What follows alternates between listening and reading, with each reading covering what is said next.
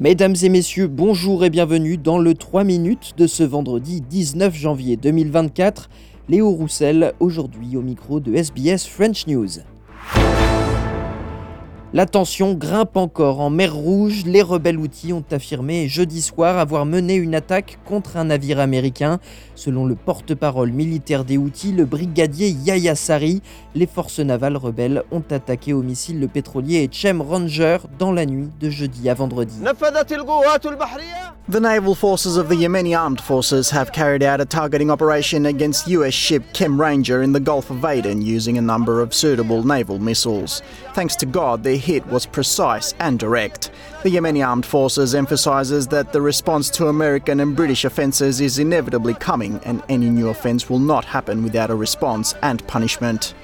Et peu de temps après, le commandement central américain a publié un communiqué indiquant que l'attaque n'avait pas causé de dommages significatifs aux pétroliers ou aux membres de l'équipage.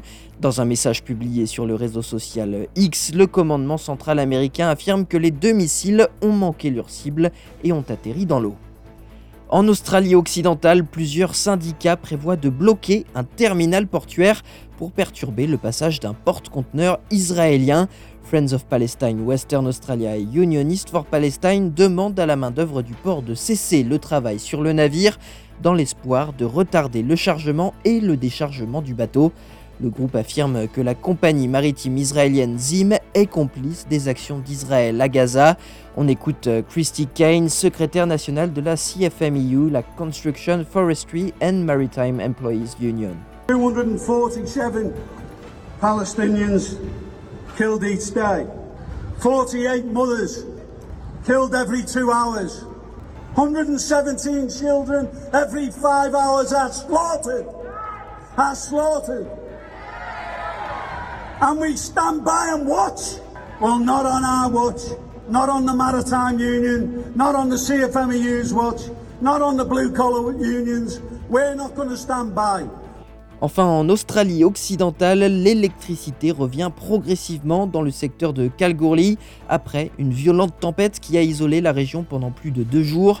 Les fortes précipitations de mercredi ont causé des problèmes d'approvisionnement en eau et ont largement perturbé les services de communication, la connexion Internet et les stations-service.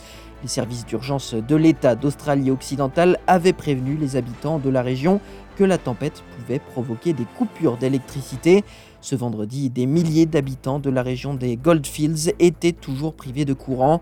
Beaucoup d'entre eux ont actuellement recours à des générateurs de secours. Enfin, un mot de l'Open d'Australie pour terminer avec l'exploit hier à Melbourne du français Arthur Cazot qui a sorti le numéro 8 mondial Holger Rune au deuxième tour.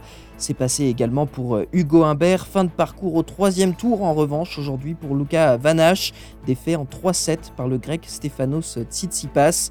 Chez les dames, fin de parcours au troisième tour aussi pour Diane Paris aujourd'hui, mais on aura à coup sûr une française au quatrième tour. Demain, duel 100% français entre Océane Dodin et la bretonne Clara Burel. Voilà messieurs dames pour l'essentiel de l'actualité de ce vendredi 19 janvier. Je vous souhaite de passer une bonne soirée et un excellent week-end. Votre prochain rendez-vous avec l'actualité sur SBS French, ce sera demain à 13h, heure de Sydney. Bonne soirée.